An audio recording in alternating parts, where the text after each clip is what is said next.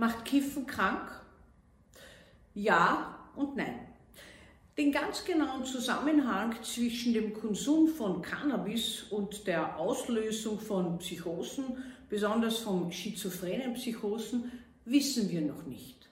Bislang geht man davon aus, dass früh begonnener, regelmäßiger Cannabiskonsum und vor allem Konsum von sehr inhaltsstarken Substanzen, die also viel Tetrahydrocannabinol enthalten, eine Psychose fördern kann, triggern, wie wir das so schön sagen, den Ausbruch triggern.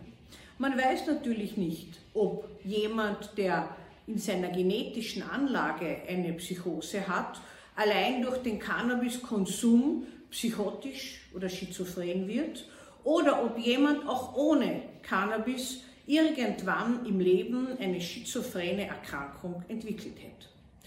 Weltweit entwickeln ein Prozent der Menschen eine schizophrene Erkrankung. Man nimmt an, dass unter dem Einfluss von regelmäßigem Cannabiskonsum das Erkrankungsrisiko auf dreimal Häufigkeit ansteigt und wenn es noch hochprozentiges Cannabis ist, auf eine fünfmal erhöhte Risikogefährdung.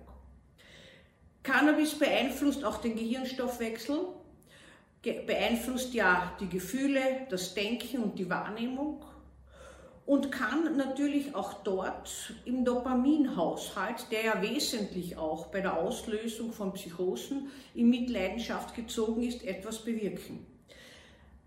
Die genaue, unmittelbare Beziehung zwischen Cannabis und Psychose kennen wir noch nicht. Manche schizophren Erkrankte konsumieren Cannabis und sagen, die Stimmen wären leiser. Es ist also für sie eigentlich eine falsch verstandene Selbstmedikation.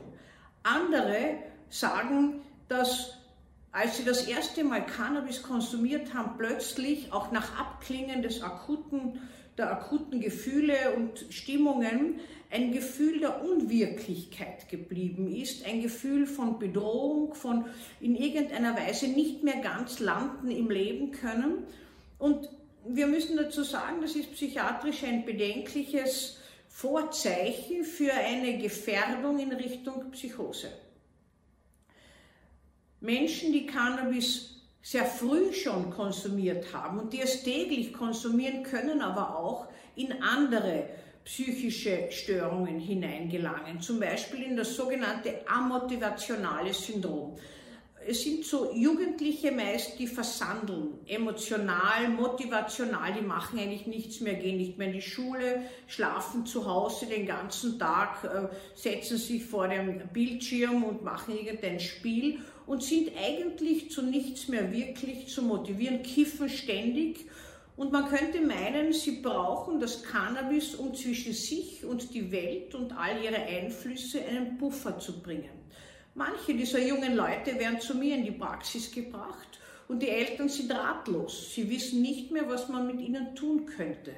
Und auch mir fällt es oft schwer, sie überhaupt zu erreichen. Sie wirken irgendwo eingehüllt und sagen mir das auch. Wenn es dann gelingt, sie loszueisen von Cannabis, erzählen sie es mir auch, dass sie sich irgendwie nackt fühlen. Sie haben so das Gefühl, sie haben nichts mehr um sich. Das Cannabis hat sie eingelullt.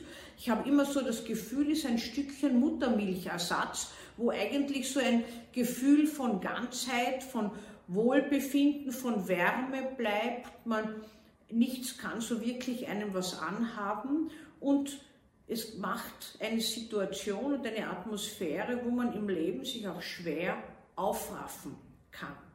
Cannabis ist immer auch beteiligt mit anderen Suchtmitteln an Straftaten, weil es einerseits die Kritik mindert und auch die Enthemmung fördert und zusammen mit anderen Suchtmitteln wie beispielsweise Kokain kann es auch so paranoide äh, Realitätswahrnehmungen fördern und Gewalttätigkeit produzieren. Das kommt aber eher seltener vor. Viel häufiger sind diese sogenannten Cannabis-induzierten Psychosen, die Drogenpsychosen, die erst allmählich dann bei weiterem Verlauf als schizophrene Erkrankungen diagnostiziert werden.